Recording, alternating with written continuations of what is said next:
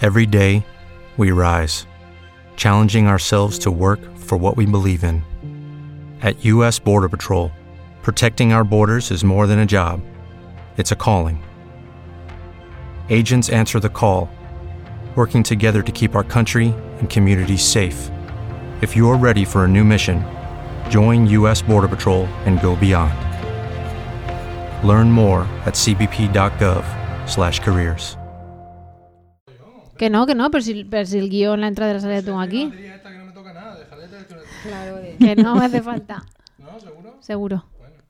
Eso es lo de los romanos, ese, eso, ¿no? No sé ni lo que va el podcast ese de los romanos. Ay, nena, Vamos, te, no- te partes de risas y lo escuchas y el que escucho te lo recomiendo. Pues ese, ese está muy bien, el Sí. tertuliado. Vale. Sí. Ay, Miguelito, ¿qué pasa? Tira. Él también quiere hablar. Oh. Se manifiesta el Miguelito. Bueno, ya estamos grabando, nos callamos.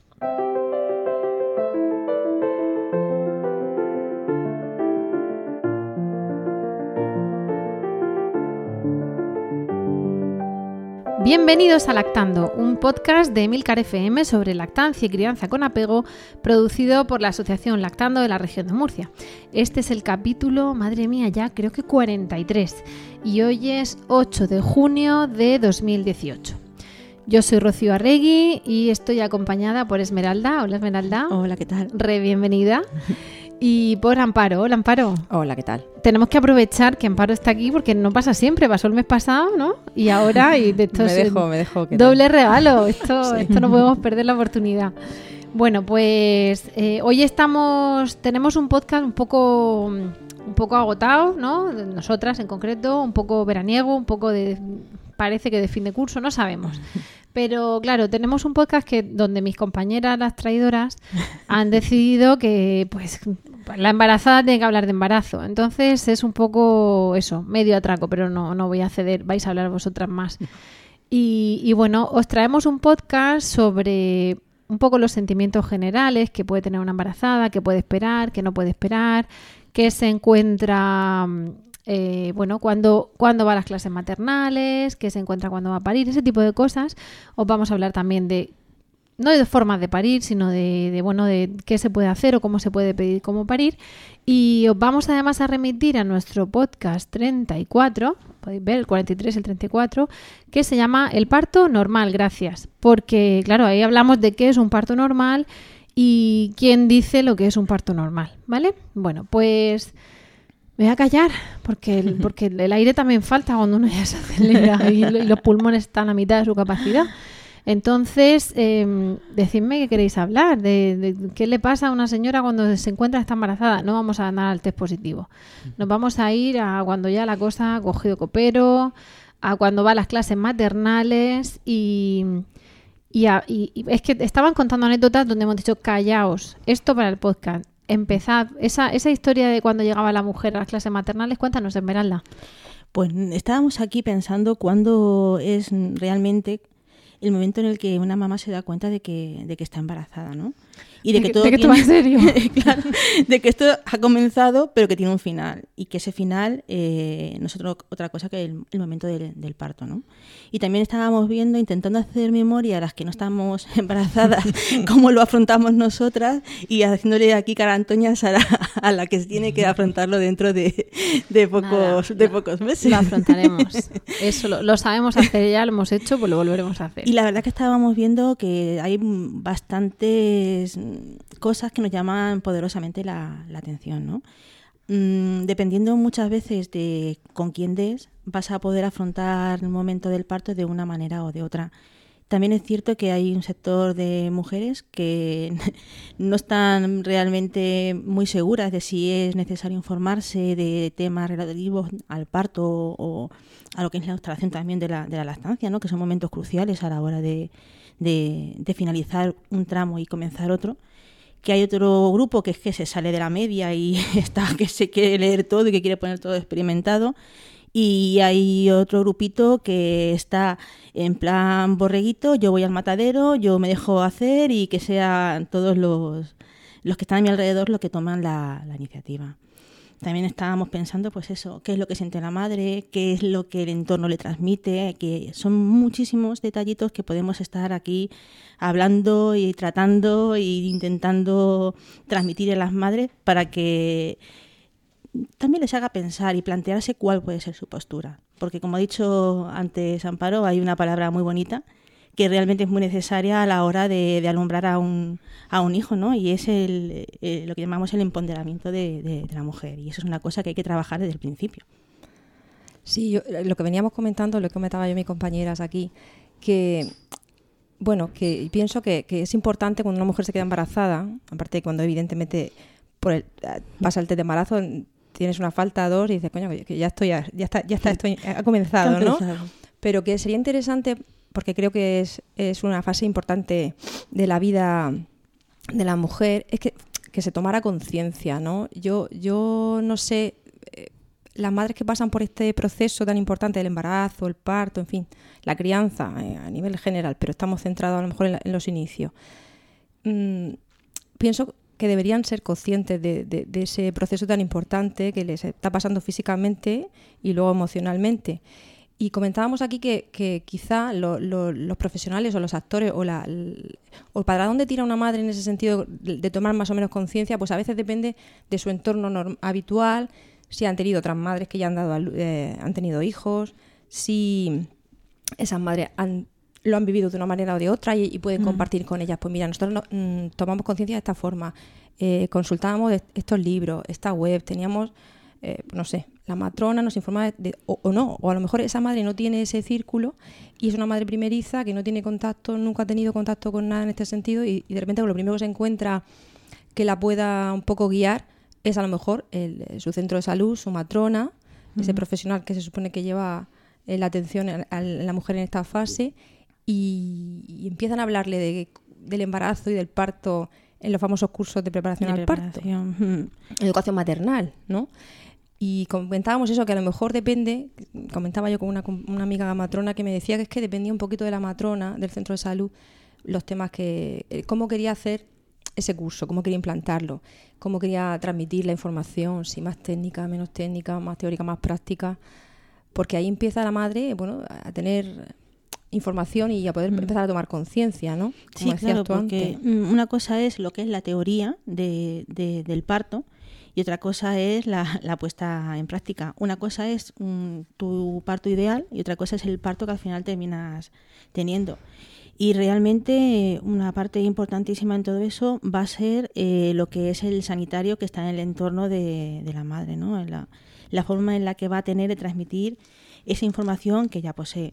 Porque claro, aquí mm, realmente no vamos a hablar de lo que es un plan de parto, porque para eso ya tuvimos un podcast donde se estuvo haciendo referencia y demás, aunque mm, sería interesante... del plan de parto. Claro, o sería interesante realmente saber hasta qué punto el plan de parto, que en algunos círculos está ya muy interiorizado y forma parte del vocablo, realmente se ha instaurado como algo normalizado en, en lo que son los, mm. las clases de preparación maternal. Ahí hay un aspecto que, que es muy triste, que es depender en parte. Eh, o sea, que es que tu parto dependa en parte de cómo lo enfoques tú. Mm. En parte de cosas que no están al alcance de nadie. Es decir, sorpresas, para bien y para mal, ¿no? El de repente dilate o de repente pare de dilatar o de repente tuvo una hemorragia o de repente tal. Pero hay un factor, que es el donde digo que es triste, que es que dependa de quién te toque, de quién esté de guardia, ¿no? Evidentemente somos humanos, todos nos equivocamos, y igual que depende del juez que esté de guardia, el detenido esa noche, pues dependerá del piloto que esté de guardia ese día en el avión o dependerá de la enfermera que esté de guardia, ¿vale? Pero Sí que es verdad que en ese sentido muchas veces eh, las madres van con, con, las uñas fuera, en plan no me toquéis o al revés, a ver qué me hacéis o no quiero... Y esa es la parte que no debería estar. Esa es la parte donde los profesionales tienen que formarse, donde nuestra sanidad, y eso se, se habla también en el, estuvimos en el podcast pasado hablando de la referencia al, proyecto Mil Primeros Días, donde ese proyecto en concreto va para la lactancia, bueno, va para los mil primeros días de vida, sean de la lactancia o no, pero vamos, se supone que es justo el momento de nacer. Pero claro, eso se debería retrotraer igual que se habla de iniciativa al parto humanizado, más que retrotraer, aplicar ¿no? el tema de iniciativa al parto humanizado, donde precisamente se reivindican más fondos para poder tener más tiempo, para poder tener más profesionales o para que esos profesionales vayan a formarse, alguien les supla, porque al final el profesional que ve que no le cuenta el curso o que ya tiene el máximo de puntos, con lo cual los que le dé el curso no le suponen nada y que cuando llegue tiene la misma consulta que tenía hacía tres horas o hacía dos días, pues- le da la sensación de que realmente no le, no le, no le aporta nada positivo para, para Claro, digo, para de- eso yo saco mi consulta porque nadie me la va a Claro. cubrir. y tal. Entonces es una mezcla de cosas y ahí habría que escuchar a los sanitarios que también tienen sus grandes problemas asistenciales. Por supuesto. Pero Yo- claro, tienen que o sea, una vez que eso se, se arregle tendrían que Pues formarse, fíjate, ¿no? Rocío, que hay un aspecto todavía en el que no se hace hincapié y creo que es tan importante como la formación y es el que esa persona sepa transmitir adecuadamente a las madres la información que ha ido cogiendo. Es que para mí eso también es formación. Pues es que decir, el- muchas personas- El punto de, de- de trato al público... Pero no todo el mundo se da cuenta de la importancia Claro, de pero ese porque a punto. ti en la carrera te enseñan medicina o te enseñan enfermería, no te enseñan a tratar al paciente. Es como Claro. si... a un- Eso te lo pues, enseña la vida. a- Ahora mismo y la la universidad eh, doy unas clases y tal, y a mí, no- a mí- me piden que yo sepa de esa asignatura, de esa Mm. materia, de derecho de, turno, pero no me piden que sepa enseñarla. Mm. ¿Cómo saben si sé enseñarla? No lo saben, hacen un acto de fe. Entonces se plantean, y tú mismo te planteas, ¿sabré enseñarlo? ¿Sabré transmitirlo? Y pasa lo mismo con la medicina. Mm. Entonces, eh, por la falta de tiempo, por el estrés, porque llevan 23 horas y media de guardia cuando entras tú, eh, cosas así, no saben, y claro, parte de eso es formar en empatizar o en, eh, claro, en un mundo ideal. Un mundo ideal donde el sanitario, en lugar de cinco minutos por paciente, tiene media hora. Entonces, claro que le da tiempo a empatizar y a decirle, ¿se te ha quedado alguna duda? ¿Quieres comentarme algo más? Si tú tienes siete esperando, evidentemente no puedes hacer eso. y, y hay que entender a los profesionales al mismo tiempo que hay que exigirles Por que ellos eso- mismos reivindiquen esa formación. Pero por eso mismo, como ha dicho Amparo, tan importante es lo que son las clases de preparación a- a- al parto, lo que es la educación maternal. Claro. Porque ahí pueden hacer ese trabajo de transmitir información y de intentar empatizar con sus con sus mujeres, con, con sus clientas en salud, por así decirlo, con sus mujeres embarazadas, no de forma personal, que a lo mejor sería lo ideal, pero hombre, si puedes hacer eh, eh, en hora, en una hora, empatizar y formar, o por lo menos implicar a Informar, 20, a 20 informar, mujeres, Porque con- con esa información ellas Claro. ya Ellas podrán empiezan ir a trabajar. hablando, no entrando por la puerta de urgencias exigiendo, pero No. sí diciendo qué opciones tengo. Hay esto, Claro. mm, imaginaos, el monitor eh, de, de- de ambulación, ¿no? El que no es de estar acostada. Mm. Pues, ah, pues vamos a ponerte los monitores. ¿Tienen ustedes de los que se puedan dar? Pues a lo mejor pregunta eso y no lo ha pedido, ni lo ha exigido, ni ha dicho una hoja de reclamaciones, sino lo ha preguntado. Entonces, la Claro. información al final La es información poder. es poder, efectivamente. Tú no puedes mm, elegir entre varias cosas si desconoces que tienes varias cosas donde poder elegir, ¿no? Eh, y es una cosa que, por ejemplo, ahí también se ve mucho eh, la forma en la que la matrona de cada centro de salud consigue transmitir información o no. Nosotros en las reuniones de grupo de apoyo de lactancia, pues claro, muchas mujeres vienen y cuentan su experiencia en el parto, porque es que el parto es también muy importante eh, para lo que es el inicio de la, de la lactancia. Sí, de, Y de- por- de hecho, para las madres, Mm. eh, por lo que me han comentado en el curso este de educación maternal, es esa charla la que, a la que, la que no se pierden, por la, en la que preguntan y, y quieren saber, en fin, Claro. que, que les interesa ese... No Nosotras vamos el, sino- viernes que viene a darla en nuestro centro de salud. Sí. Claro, porque las matronas cuentan con nosotras. Mm, Que algo bien estaremos haciendo. Por supuesto. No, So- pero la charla de lactancia y la charla, me refiero a la, la, la parte del curso que habla Sí, del, sí, parto, del Mm. parto. Porque entiendo que también hay mucho mito alrededor del parto, mucho Y miedo. porque cualquier mujer cuando ve el test positivo piensa en el parto. Luego pensarás poco o mucho, o dirás vamos a esperar a que pasen los tres meses, o lo que sea. Pero en ese momento hay una proyección a ocho meses vista. El momento en el que venga, en el que le vea yo la Entonces, carita a en tal fecha seré y- madre. Luego ya, Mm. eso, pensarás poco o mucho. mm, Si epidural o no. O ya me esperaré a saber si es niño o niña, mm, ponerle, yo qué sé.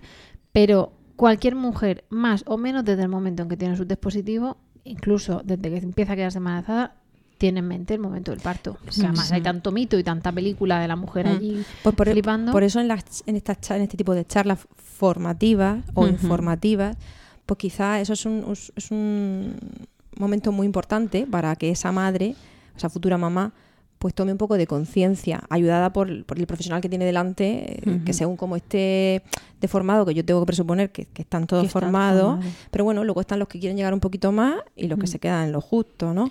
Pues darle opciones, que ellas conozcan porque cuanta más información se tiene, lo hemos dicho también en, en lactancia, cuando hablamos de lactancia, cuanto más información se tiene, pues uno llega al momento en cuestión un poquito más tranquila. Claro. Que luego hay problemas, sí. Sí. Que luego puede haber dudas, seguro. Pero escúchame, Pero no se ven las cosas es que ya igual. no solamente es que tú exijas, es que si tú sabes lo que va a ocurrir a continuación, tú puedes ayudar al profesional a que las cosas sean más sencillas y más llevaderas. Y tú estás más tranquila. Y tú estás más tranquila. Claro, y eso porque tu el matrona te ha dicho, de los nervios claro, te ha dicho, puede parto. pasar A, B o C. A, ideal. B, 50-50. C, vamos a ponernos en lo peor. Pero hay matronas que tratan también el punto C para preparar a su mujer, para que trabaje con el sanitario, Pero es que eso para que bueno, puedan correr. y eso es bueno, eso es positivo. Y para, y para el, para el, Claro, para el sanitario. Para la mujer porque baja su nivel de ansiedad, aunque está súper nerviosa y es- está muy asustada, pero para el profesional que se encuentra con una mujer con una mente abierta, que quiere trabajar con él y no solamente es un trozo de carne en- encima de una mesa, que que muchas veces Hmm. oyes esos comentarios a nivel sanitario y te vuelves la cabeza diciendo, madre mía, pero ¿qué me están contando? Pero es que luego conoces casos que efectivamente hay mujeres que sea por el estrés, sea por el miedo, sea desde la ignorancia de su entorno, que ellas le han dicho, no, no, es que tú para parir no tienes que hacer nada más que abrirte de piernas y ya está. Y tú todo tienes que dejar que te hagan. Y que te hagan y que te hagan y sin Que- participar. es que esa es la segunda parte. Claro, hemos, bueno. hemos hablado de los sanitarios y luego del factor suerte o imponderable o que, que es el que no podemos controlar. Y el que te ha transmitido la sociedad. No, bueno. Tu medio ambiente, no, tu- yo- claro, yo me refiero a madre, esos dos están. El tema es, claro, cómo llega la madre. Entonces, Claro. la madre llega, con sus ideas Sí. y con las ideas que le han hecho. Mm. ¿Quién se las ha hecho? Pues esto pasa como con la teta. Se las ha hecho su madre, se las ha hecho su suegra, se las ha hecho la amiga. Yo no me enteré, dos empujones y ya está. ¿Cuántas veces hemos oído eso? Mm, como si al chiquillo hubiera que Que sea- escupirlo. que esto Sí. que lo has dicho tú, en algo- te lo he escuchado yo a ti. Que sea una orica, Una una orica orica corta. No, que yo le digo que no, que sea buena. Que no, que cuando te dicen, venga, ya ves, tengo una horica corta. Una Yo le digo, corta. corta o no corta, pero que sea, Pero que sea buena. bueno, que sea sí, buena. sí. Bendito parto largo si es bueno. Hmm. Más que una horica corta arrebatada con la, con, con la mujer allí con 18. Bueno, yo pensaba en una orica corta y, y buena. Sí, que y buena. sería, vamos, fabuloso. Sería fabuloso. Pero es verdad que, que, que, que es una pena que, que no, no, no se, no se pueda o no se quiera. Ahora hablo, hablo a favor de los sanitarios y un poquito en contra de las madres, que no me quiero poner en contra, pero por quitarle Pero aquí- aquí estamos en todos lados. Rompiendo Eh, una lanza con Y hay a nosotras seguramente nos habrá pasado en algunas Mm. cosas que, que si le hubiésemos leído la mente del profesional en ese momento, ya pensando, hija mía, que vayas, me acabas de decir. Estamos los dos pensando lo mismo y ninguno se atreve a decirlo en voz alta, ¿no? Lo que Claro. Estamos hablando. O, o nosotras mismas hemos cometido quizá lo que estás diciendo no, pero otro fallo. Sí, porque sí. es que también hemos sido madres primerizas. Te te pongo la epidural, sí, por favor. La- como, como esta que está aquí gritando a mi lado, lo mismo que le han puesto que se acaba de callar, me lo ponen Claro, a mí. claro. Es que no, tú también o te dejas hacer. No, pero que te quiero decir que, que hoy en día, que yo creo que eso va cada vez a más. Hay más información, más posibilidades de acceder a esa información de manera instantánea y luego que los profesionales también empiezan a hablar más de, de- de las evidencias que hay en, en el- en la asistencia al parto, ¿no? Que además, que ahora lo comentaremos así por encima para que sepan de lo que estamos hablando, ¿no? Pero, aunque ya se habló en el, en el podcast del parto, del parto normal. Eh, pero eso que la madre, que a lo mejor hay madres que por lo que sea, yo no lo puedo entender, pero lo respeto, que lo- por lo que sea, no, se, no quieran tomar conciencia de ese proceso. Quieran llegar, entrar y salir con su bebé. Y no saber más. Mira, esto se nos va a quedar, igual que muchas veces hemos dicho, esto es un podcast de, de- de compañeras, de amigas que están aquí hablando. Esto es tertulia y es una, una reunión enlatada.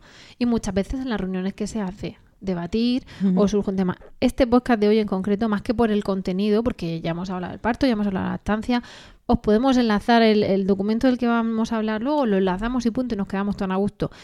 El tema es el tener una tertulia que cualquier madre podría escuchar Y- y- y- y pero tenerla, tenerla bombilla. enlatada, claro. Claro. Y entonces el podcast de hoy realmente es un poco de, de coloquio y un poco filosófico. Hmm. ¿Por, por qué digo eso? Porque a todas nos habrá pasado que por ignorancia y tal nos dejamos conducir, o lo que tú dices, que van pidiendo tal. Vaya por delante que cualquier mujer que haya parido o que vaya a parir nos esté escuchando y haya hecho eso, eh, no que no se sienta ofendida ni, ni, ni criticada, porque al fin y al cabo esto es un podcast de opinión y estamos hablando de lo que a lo mejor también estamos expresando inconscientemente nuestras propias Pero vamos opiniones. a o sea, es que el podcast pero tiene sesgo. Es, es tan válido eso como Sí, cualquier pero- otra cosa. Sí, pero parece que es un poco las que hacen. Bueno, No, No, Pues- sus razones tendrá para Yo hacer eso. efectivamente, no tenía intención, con lo que he comentado no tenía intención. no, si es porque lo voy a comentar yo ahora, por Vale. eso te lo digo. No, simplemente que, que- quiero decir, yo voy a ahora voy a hablar de mi libro, ¿vale? Yo no me acuerdo ya de ni, ni- bueno, sí me acuerdo de cuánto parí, pero quiero decir que, que siempre hubiera preferido saber un poquito Un más. poquito más, Y estar un poquito más informada, lo hubiera agradecido. Que El- luego la el cosa al si yo final hubiera sale salido como tal, anda que sale. habría dicho lo que Entonces, que pienso- habría por eso que pienso siempre que, que la madre debería saber Más. todo y más, aunque luego, salga como salga, ella pueda actuar más o actuar menos, hacer más o hacer menos, pero siempre vas con la información y vas como más tranquila y sabes un poquito Mm. lo que te puedes encontrar. Yo, Entonces, yo a mi matrona- eché en falta en su momento a lo mejor Mm. eso y con mi segundo hijo pues ya, ya, corrí ¿eh? y ya Sí. lo hice de otra manera, pero bueno, pues por esto si nos oye alguien ahora y él va a ser su primer hijo porque sepa Que tranquila. que, se puede, Que se puede que hacer se puede leer, que se puede Y, y informar. que hay primeros partos maravillosos, ¿eh? Claro, claro Que que sí, sí, por sí. supuesto. Primeros partos donde te dejan hacer lo que tú quieras o puedes elegir o simplemente, o donde la madre no quiere elegir y todo va fenomenal. O sea, eso no significa, pero sí que es verdad que en el primero te suelen conducir más Mm.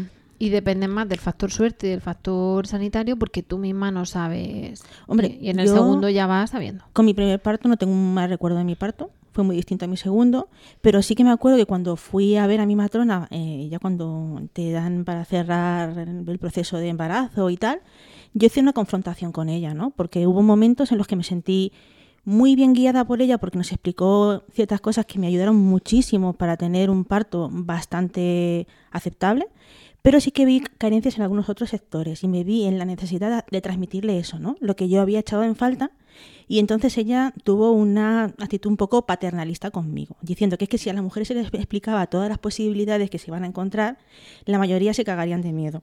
Palabras textuales de, la matrona, a ¿no? eso- eso, es, íbamos, eso es una claro. conducta paternalista del sanitario. Mira, yo en- ¿Vale? en eso, eh, mi primer Ya. parto. Pero eso va cambiando, ¿eh? Tuve a, a mi reina y, y eso no vale más que todo el oro del mundo, pero tuve un parto de pack, ¿no? De- de- del pack de lo que no quieres. Mm. ¿Qué pasa? Que si a ti te dicen mañana te inducimos y luego te voy a romper la bolsa y, lo, y yo me había, y yo me había ido a clase preparto, a clase de yoga Pero de da embarazadas, a clase de no sé qué, y si hubiese macramé para embarazadas y punto para embarazadas, habría ido. Te digo. Pero no te dicen, en ese momento, la persona no te dice, no te tienen por qué romper la bolsa, salvo que tal, tal. no te dan, no te dicen todo lo que después sabes. ¿Qué Mm. pasa? Que te hacen tu pack. Resultado, no vamos a entrar en el posparto, ta, ta, ta. en el segundo parto, yo fui con mi plan de parto, me, me eché un viaje profesor al hospital, mi cochecico, con mi plan de parto entre los dientes, para aportarlo. Ahora, Espero que no haga falta, porque se supone que es un hospital ya con atención al parto humanizado. ¿Por qué digo esto? Y por eso te decía también lo del, lo del parto filosófico. Hoy he tenido matrona y me han dado eh, el consentimiento informado para el epidural. Me han dicho, ¿quieres el consentimiento informado para el epidural? Y yo he dicho, no tengo intención de ponérmela. Pero bueno, Pero nunca sobra. dámelo. Ujú. Dámelo, porque no sabes, aparte en un momento dado, como tienen que medirte ahí tus plaquetas y tus cosas, quien te dice que no va a ser una cosa de urgencia donde hay que anestesiarte, no, no analgesia, anestesia. Pero bueno, dámelo, a las malas un papel más en esta carpeta no pesa. Pero claro, eh, en ese momento, ¿sabes? Es, toma, ya, toma lo de la epidural. Y, y, no, y vaya por delante que no es una crítica a mi matrona. Es el protocolo, tal. Toma lo de la epidural. Y claro, cuando tú dices que no, es cuando se asombran. Ah, perfecto, bueno, pues tú guárdatelo. Venga, pues yo me lo guardo, pues ya está. ¿Qué pasa? Que todo va así. Y, y decía lo del podcast filosófico porque cada vez más, en mi opinión personal mía, no delastando, en esta sociedad donde todo es maravilloso, donde automática no se puede parar hasta el día del parto. Todas tenemos que estar divinas. Tienes que dar a luz y luego a continuación seguir como si nada. En cuanto puedes colgar al niño de un perchero y volverte a trabajar. Y por supuesto salir divina del hospital y todo ese tipo de cosas, al final se cosifica. Es, es un trámite más. Y, y además es lo que se ha criticado luego mucho en políticas de conciliación, que hablaremos en otro podcast de eso, de ten hijos, pero en cuanto los tengas, enciérralos, que no se vean, y vete a, hot- a hoteles sin niños, a, restaurantes sin niños, y trabaja, porque hay que pagar los hoteles y los restaurantes, etcétera, ¿no? Entonces, en esa cosificación, en ese hedonismo, que pues, no- ¿cuántos viajes hicieron nuestros abuelos? Pues seguramente el de novios y punto. Sí, y ahora claro. mm, tienes que viajar antes, no sé qué. Entonces, como todo ha evolucionado, eso también. Sí, que esa, esa fase va dentro del, eh, del, del- del tren este que llevamos, de a toda velocidad. Llamémoslo consumismo, llamémoslo hedonismo, llamémoslo vamos a vivir que no estamos en una posguerra como estaban nuestros abuelos. Mm. Llámalo como quieras. Y, e incluso a veces es muy positivo y seguramente habrá cosas que yo claramente ahora mismo esté criticando y otras que para mí sean normales y uno que sea menos consumista o menos hedonista tal, me las criticaría. O sea que también el Mm. nivel de cada uno, el umbral de cada uno de, de tolerancia a eso, ¿no? Pero claro, en esa, esa corriente también ha afectado al parto. Y, y en ese sentido me he retomado, porque no conseguí leérmelo en su, en su día, eh, pero no, no lo conseguí porque mi hija era pequeña y ya no dormía. Pero me descubrí después de tener a mi hija el libro de Laura Gutman que se llama La maternidad y el encuentro con la propia sombra. Uf, yo eso todavía no he podido terminármelo. Tengo que decir, tengo que decir que lo he retomado y que creo que no me lo voy a leer. Esto, mm, pero esto es una cosa mía personal. Porque hay cosas con las que no, con las que me chirrían, como por ejemplo que si el niño está enfermo es por culpa de la sombra, de la culpa de la madre y de no sé qué, entonces pues bastante que mi hijo está enfermo para encima pensar que es culpa Ya. mía, ¿no? Pero bueno, eso, esto, off the record, esto no se ha grabado, esto no lo he dicho. ¿Por qué digo eso? Porque leí que una de las cosas que se hace es infantilizar a la mujer. Tom, ponte tu ropita premamá de puntillas, preciosa, siéntete brillante, siéntete con el pelo precioso, con la piel preciosa, eh, cómprate Sí, cositas. en casa volando en el aire, ¿no? Eh, claro, dice todo pajarito, ¿no? Ah, monta tu cunita, monta tu no sé qué, todo maravilloso, mírate y que te miren y tal. Y de repente, fa, mazazo, coño que hay que parir, perdón, ups, que hay que parir.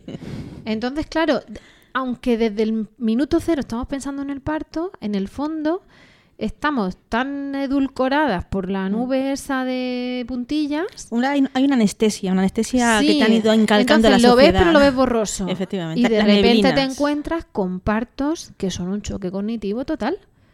Bien porque han sido traumáticos o Mm. bien porque el mero hecho de parir era algo que entraba, eh, pues eso, nublado en la mente de la porque nadie le había explicado a esa persona. Claro, mira, mm, Es una mezcla, Es una es, mezcla que nadie se lo ha explicado, cosas. es que ella misma va con esa nebulosa de... Ahora contaré otra anécdota. Es que con la cosa de estar preñada, Sí. pues te mandan cosas que dices, tú si lo sé no me lo leo. Y, y luego, porque en, en parte ese hedonismo y ese consumismo es no sentir. Claro. los ginecólogos a veces dicen, es que entran pidiendo la epidural. Y dices Claro. tú, pero tú has venido a por la epidural o has venido a Guapa, parir.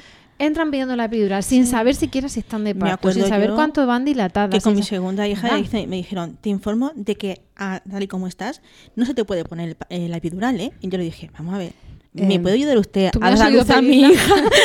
claro, yo llegué en una situación en la que yo tenía Claro. claro que no iba a tener la epidural, ¿no?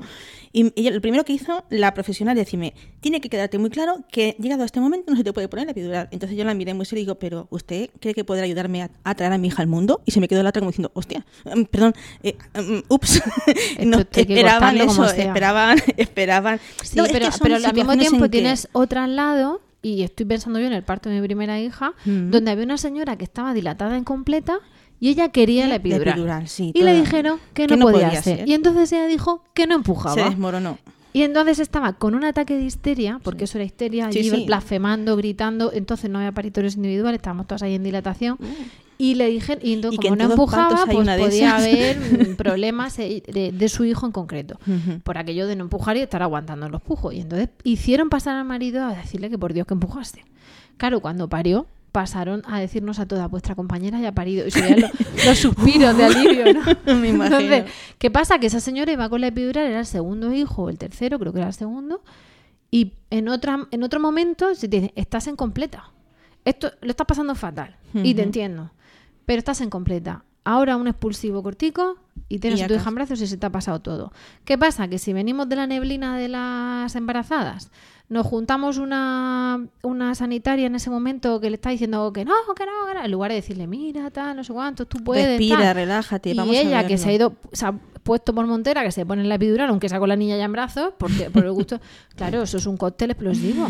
Sí, lo eso es, es un sí. disparate. Me estoy acordando de otro detalle ahora, no sé si quería decir Amparo alguna Amparo, cosa. no la hemos dejado no, me, ahí. no me acuerdo de lo que quería decir. Pero bueno, voy a romper un Lo poco así lo que estabais diciendo, un poco por, por situar a las que nos están escuchando, porque yo ya sabéis que soy de, de de- de introducir cositas así. A ver, ha hablado Rocío de que su, su segundo hijo presentó un plan de parto al Sí. hospital. Vamos a ver. Por aquello de las que nos están escuchando, que sepan lo que es un plan de parto. Dentro del Ministerio de Sanidad y Política Social e Igualdad, ¿vale? Dentro de su Estrategia Nacional de Salud Sexual y Reproductiva, dentro de la Estrategia de Atención al Parto Normal, tiene un documento, el enlace en el Hay un documento en la web sí, que se llama Plan de Parto y Nacimiento. Y esto que puede parecer una cosa un poco extraña, rara y demás, que yo no sé si las, por lo que comentábamos, si en los centros de salud, la- cuando se dan los cursos de preparación, se habla de que Se existe habla. ese documento porque es oficial, y lo digo y para que lo sepan, que, que no, los hemos no los- nos lo hemos inventado. El plan de parto es un documento en el que la mujer puede expresar sus preferencias, necesidades, deseos y expectativas sobre el proceso de parto y nacimiento. De esa información, al dejarla por escrito en el hospital, que es lo que hizo Rocío, bueno, pues se beneficia a ella y se beneficia el, equi- el equipo profesional, que sabe un poquito eh, pues qué es lo que desea esa madre e intenta acompañarla mm, acercándose a ese, a ese deseo, ¿vale? En todo, en todo este documento que no voy a leer, que hay muchos pasos ahí, muchas fases y está, está bastante completo y bastante claro, se dice en todo momento, aparte de que este documento no sustituye la información que proporciona la matrona y demás, Y aparte que dice que hay que presentarlo, si no recuerdo mal, como mucho hasta la semana 32. Por eso en algunos sí, cursos preparto que no da buen tiempo a momento entre la, entre la 28 y la 32. sí. Porque tiene que dar tiempo a que de registro central llegue, digamos, a Gine. En ese momento, si tú entras de parto corriendo no- de Mm. 38 semanas y lo has presentado la semana anterior, no da tiempo No a que te lo busquen. exactamente. En cualquier caso, este documento se presenta, se presenta con unas preferencias que luego sobre la marcha, si la madre dice, no, al final esto que quise ya no lo quiero, no pasa nada, se puede cambiar, no es un documento definitivo. Igual que si ella pedía alguna cosa, algún que, que, que respetaran algún tipo de preferencia, si por lo que sea no se puede cumplir, porque no procede- la prioridad es la prioridad, Claro, el sanitario le informa, pero aquí en todo momento me hace mucha gracia porque dice, en todo momento, que se informa a la madre de cada una de las intervenciones que entiende el sanitario que tiene que hacer, aunque ella no las haya escrito, no, la- no las quiera o no las prefiera, o prefiera que sean otras, que se informa a la madre de, las, de lo que van a hacerle, las consecuencias que tiene, los riesgos, y se le pide el consentimiento. Eh, en fin, eso es lo que debería ser.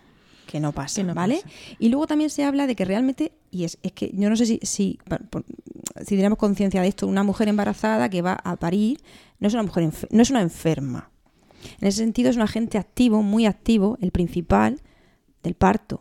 Entonces, que las madres no se asusten cuando se habla de plan de parto. Quiero decir, aquí lo que se, lo que se le está dando es una herramienta para que ellas puedan ser, ser, ser protagonistas de ese momento del que son protagonistas. E intenten ser protagonistas si quieren. La que no quiera ser protagonista, que las hay, pues mira, es respetable. Ujú. Pues que no sea.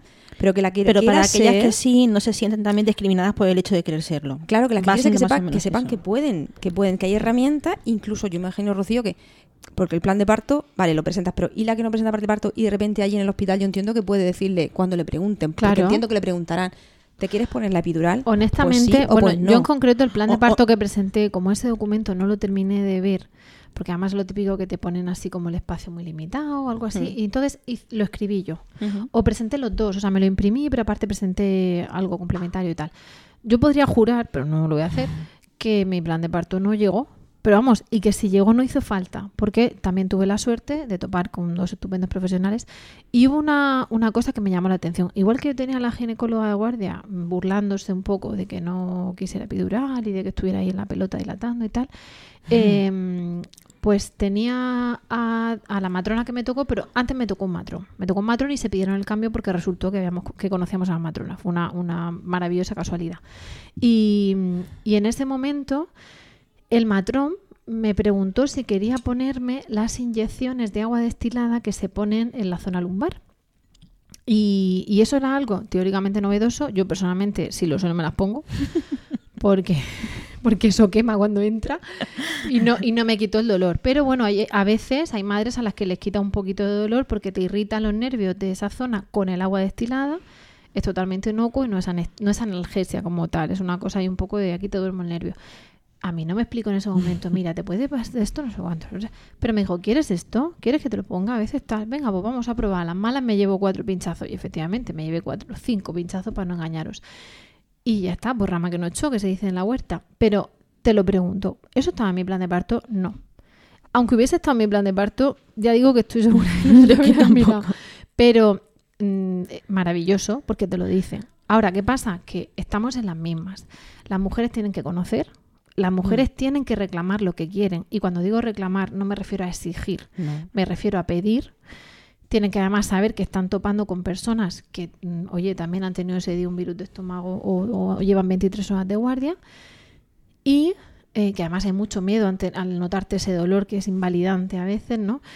Pero entramos en la otra parte y, lo- y ellos tienen que formarse y tienen que informar. Es, es, es una mezcla. Claro, tú no puedes pedir a un tío que lleva, una tía que lleva 40 partos ese día, que esté igual que si lleva el tuyo y otro más. Sí, pero algo está Para eso hay que cambiando para, bien. Porque, por lo menos, ya está ya es la, la parte de mm, qué es lo que dice la, la comunidad, ¿no? La voz de la, de la comunidad que decíamos. Sí es cierto que dependiendo mucho de cuál haya sido la matrona o el sitio donde te hayas preparado, mm, los cursos estos de preparación maternal y tal, Mm. se notan diferencias, ¿vale? Que es lo que estaba diciendo, no tengo que olvidarme de decir esto.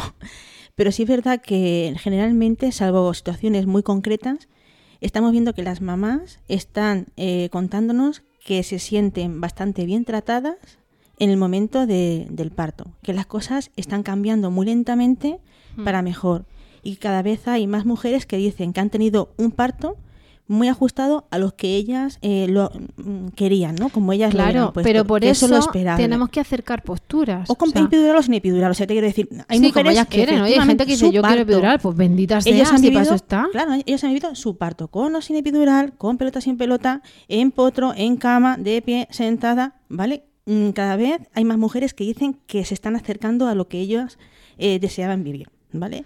Pero Y para también- eso lo que te digo que tienen que acercar posturas. O sea, igual que los profesionales eh, tienen que saber empatizar, etcétera, etcétera. Las todo que esto hay, es una, cosa, una teoría que hay que implantarla, que es una cosa que está protocolizada y que están implantándola y poco las a poco, tienen que pero si se van ven que implantando. esa persona en ese momento no les ha explicado, le puede decir, ¿me lo puedes explicar? O sea, claro, que Hay momentos en los que se podrá y otros momentos en los que no, es Ya, lo que estás diciendo tú. Yo me refiero al ingreso, básicamente. No me Ujú. refiero cuando estás ahí empujando ya eh, en ajena. Me refiero en el ingreso. Es decir, cuando tú, te, cuando tú entras a la puerta de urgencias y te ves un padre allí con la canastilla y con una bolsa de basura donde lleva la ropa de la embarazada que le han dicho quítate la que estás de parto, ponte el camiso y lo ves allí fuera, pobre, dices tú, ¿cómo estará él y cómo estará ella?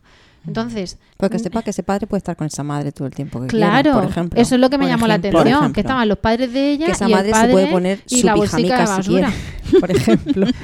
o su camiseta de parir, Sí. si quiere. Claro. Es que lo puede escribir y lo Mm. puede pedir así. Si eso es una tontería, si eso no tiene importancia, quiero decir. Estoy Sí, acordando bueno, de una compañera nuestra que dijo, sí. a mí me dio por despelotarme. ¿Y sabéis quién es? Un antiguo con vocal. Y le dijo, yo tenía muchísimo calor y yo quería estar en bolas. Y allí me puse a parir en el suelo en bolas. Y claro, te cuenta su parto, es muy graciosa y te partes de risa. Mm. Pero, pero de su tercero. Y Ya. entonces, quién Ya, ya, le mandamos un beso muy fuerte sí. desde aquí. un gran abrazo. Entonces, ¿qué pasa? Que para eso, eh, pues tiene que haber una confluencia de Mm. voy a pedir lo que quiero sin exigir, el profesional también se va a formar y así acercamos posturas, los imponderables son imponderables Mm. y seguramente, como tú dices, tendrá un parto lo más parecido a lo que ya tiene en su cabeza. Claro. Pero para eso también tiene que tener en la cabeza que va a parir. Claro, Sí. Claro. De eso de voy ¿y a entrar y me van a dar a mi chiquillo en brazos y de yo no me la voy a de nada. Eso, eso digo es como yo. una las máquinas estas de las fábricas, que entra, entra una Sí, cosa una por cadena. un lado y en sale- una caja oscura y sale Pero eso lo ha contado, lo ha contado Clara alguna vez cuando decía que a, eh, a su madre la dormían entera porque Claro, entonces sí, era lo más chic. El parto sin dolor de mi madre también del Mm. segundo. Entonces, Pero claro, es que te eso era la despiertas y te daban a tu niño. Justo, Entonces, claro. eh, vale, ya sabemos que eso... Te dormían, cero, te claro, dormían en el proceso. expulsivo, que la dilatación te la Mm. comías. Escucha, como si se la, como si la duermen entrando en el hospital le dan un mazazo en la cabeza. Sí, sí. Pero Quiero decir, pero es eso hoy pasa y yo respeto a las mujeres que quieran decir yo no quiero sentir nada, a mí que me lo saquen, a mí que me lo quiten, yo no quiero ni una pizca de lo, yo quiero epidural, que le dicen nena ni estás dilatada ni nada. ¿Cuántas Lo respeto programadas? muchísimo, efectivamente, a mí que me lo pongo a las 38. Eso, me acuerdo de estar yo embarazada y tener una mamá que estaba como de dos o tres semanas más que yo. Y claro, yo me pasé una semana y ella ya tenía a su hijo en brazos, la veo por la calle, ¿qué? ¿Cómo va? Pues nada, pues ya estoy cumplida, voy a ver. Ah, yo dije, yo no aguantaba más que a mí me lo sacasen, que yo tal, tal, me programaron. bla, bla, bla. Perfecto, lo respeto, como yo Rocío, no yo lastando, lo respeto al 100%. Ella era pero animo, claro, pero animo a que no hagan eso. Más Mm. pero, pero ¿por qué no sabéis lo que se estáis perdiendo en ese sentido? Y de ahí la Disfrutarlo, importancia sufrirlo y luego de tener las matronas de chute de, primaria. felicidad. de De ahí la importancia de las matronas de felicidad. Mira, de felicidad no. De, primaria. de- primaria. Mira, eh, mm, hablando con una mamá, ¿vale? Eh, sobre lo que era la- su preparación de parto y demás, dice que para, para ella fue muy importante un momento en concreto del inicio de sus clases preparatorias, ¿vale? Y su, matrona les lanzó una, una pregunta, ¿no? dijo que de lo que era mm, de su entorno, qué cosas se quedarían en respecto a crianza y tal, mm, de lo que sus padres hicieron con ellos y cuáles rechazarían y no pondrían en práctica con sus hijos. Y todo eso también lo extrapoló en lo que es el momento de- del parto. La matrona les hizo pensar qué es lo que les gustaría, qué es lo que no les gustaría y qué es lo que tendrían que hacer para conseguir sus objetivos. Solamente una persona que ya te está poniendo eso sobre la mesa simplemente sin decirte datos, solamente diciendo, tú puedes, eso es muy importante. Que- es que no porque ahí empieza No es lo mismo que piensen por el empoderamiento. que, que tengas que pensar tú. Entonces, si te dicen, este coche lo tienes que llevar tú ahora. ¿Cómo quieres colocarte el asiento? Eh, ¿Cómo quieres que esté el volante tal? Pues a lo mejor te empiezas a plantear cosas porque a lo mejor no sabes que puede llevar el coche. Que crees que lo tiene que llevar otro. Y que resulta que lo puedes conducir tú. Además, es que tú eres la dueña del coche. Por Pues eso coño, eso pues pasa yo voy a la velocidad que quiero, de- justo, claro. mm, cambiando de marcha cuando a mí me dé la gana. Y O en llevan automático. Con la ventanilla abajo. Quiero decir, pues Claro, esto es lo mismo. te das ver, cuenta no de que mismo, tienes es un paralelo, me ¿no? Pero es que eso pasa como en todo. Cuando, cuando tú das a luz, una de las cosas, al menos a mí me pasó en la- con mi primera hija, que sentí como si el cerebro se me hubiese formateado. Y yo había ido a todos los cursos de, de punto de cruz de embarazada que os decía, y de repente dices tú, ¿te dan esto? ¡Hala! Manténlo con vida, para ti para siempre, ¿no? Que eso es ¿Qué otra pasa? cosa. Claro. Sí, bueno, porque nos hemos parado en el parto. Pero, que Pero viene vamos, después. claro, Nada, es que es aquí otra cosa se- que también puede me dice mucha madre. Dice, pero bueno, Pero- ¿y ahora qué? Pero es que es parte de eso. El de tema empezar. es que esa nebulosa de la que Sí, habla sí, Laura sí. Goodman y esa infantilización de la embarazada y tú te sientes, hay algunas que no, que están y dicen, mm, hay un la película que esperar cuando estás esperando. Sí. Hay una embarazada que está preciosa y otra que dice, me han salido almorranas, me han salido granos en la espalda, me han salido pelos en no sé dónde, da", y cuenta todo lo malo, ¿no? Pero bueno, al margen de eso te, te ponen que el aura, ¿no? De que tienes que estar brillante, que tienes que tal, y, te, y tienes todo hasta la última puntilla preparada para el bebé y me parece genial. Eso no, no, vamos, no, no tendría ni que opinar, ni, y aunque opinase que me parece malo, tendría que valer para nada, porque es mi opinión y punto, ¿no? Pero es que además me parece bien. Ahora, ¿qué pasa? que nos hemos quedado en el día antes del parto. Hemos pasado al, al parto, hemos hablado así de puntillas y te- luego te preguntan, ¿vas a querer dar pecho? Bueno, pues si quieres dar pecho, se, lo tienes que colocar como la foto esa, ¿no? Poco más. en algunos sitios. En otros te cuenta la matrona y tal. Entonces, de repente, choque cognitivo. ¿Qué pasa? Que ese choque cognitivo a veces aparece cuando se le cae el cordón, a veces aparece el primer pañal, a veces aparece el primer baño y otras veces aparece cuando entran por la puerta de urgencias y como decía una amiga mía del alma, que decía, yo es que si voy a un examen, pues me puedo retirar cuando le preguntas si quería quedar embarazada o no. Dice, pero claro, en esto, a esto hay que ir. Aquí no te puedes. A esto hay que ir y entonces atrás. pues vamos a esperar un año más antes que tal, ¿no? Pues con esa gracia decíamos, es que esto hay que ir. Cuando tú te ves de parto y de... Mm, Hay que echar todo en el asador, hay toda la ir. carne. Pero entonces, claro, como hay que ir, disfrutémoslo. Mm. Y, Y, una y de las seamos cosas conscientes de, de Claro. lo que, de lo que a lo que vamos. que, ¿no? que se pasa fatal, que es horroroso que lo sabéis. Hay un, un Bueno. momento, a ver, hay un momento horroroso. A ver, ¿a quién le gusta tener dolor?